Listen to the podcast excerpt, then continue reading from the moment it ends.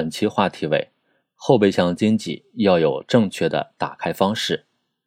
品茶咖啡冰粉，选购解忧杂货，喝手摇鸡尾酒，抱着一体式麦克风欢唱。这个夏天，后备箱经济活跃在京城各个角落，巴掌大的地方，给很多年轻消费者带来不小的快乐。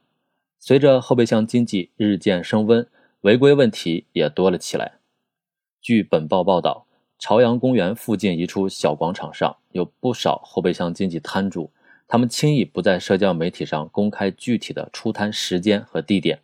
只对熟客私下通知。因为后备箱摆摊属于流动商贩，无证无照。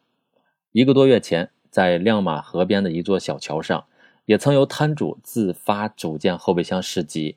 后因附近居民投诉扰民和占道经营，被执法部门清空。有年轻人的地方，总少不了时尚和创新。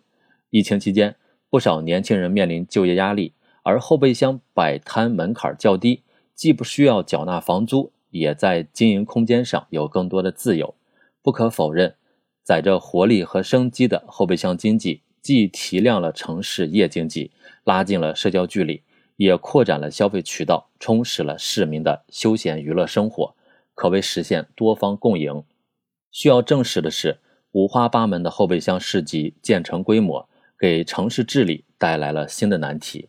一些摊主占道经营，阻塞了交通；一些消费者乱扔垃圾，破坏了市容。此外，还有噪声污染扰民、食品安全隐患、侵犯知识产权、影响经营秩序等问题。亮马河边的一些后备箱摊位遭到市民投诉，就是典型的例证。相关市集被城管执法部门清空，既是在回应市民的关切，也给摊主提了个醒。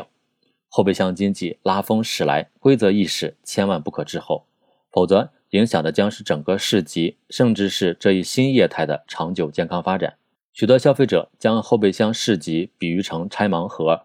不过摊主的守法意识和集市的规范管理不能存在盲区。对新生的后备箱经济可以多一些包容，但对后备箱市集的无序不能放任自流。既然是利用汽车后备箱来推销商品，就应该有明确的现行规则。对北京来说，后备箱经济的发展方向更不可背离城市功能定位和管理要求，不可扎上市场规则的限行区。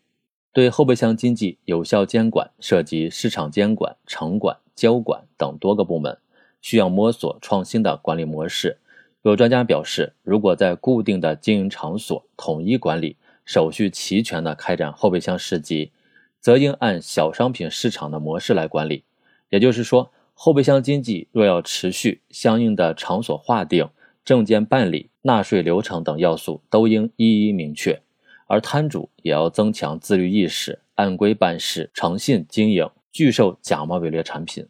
此外，对于新的业态，工商及城管部门既要跟进普法宣传，也要及时对不合格的部分踩刹车，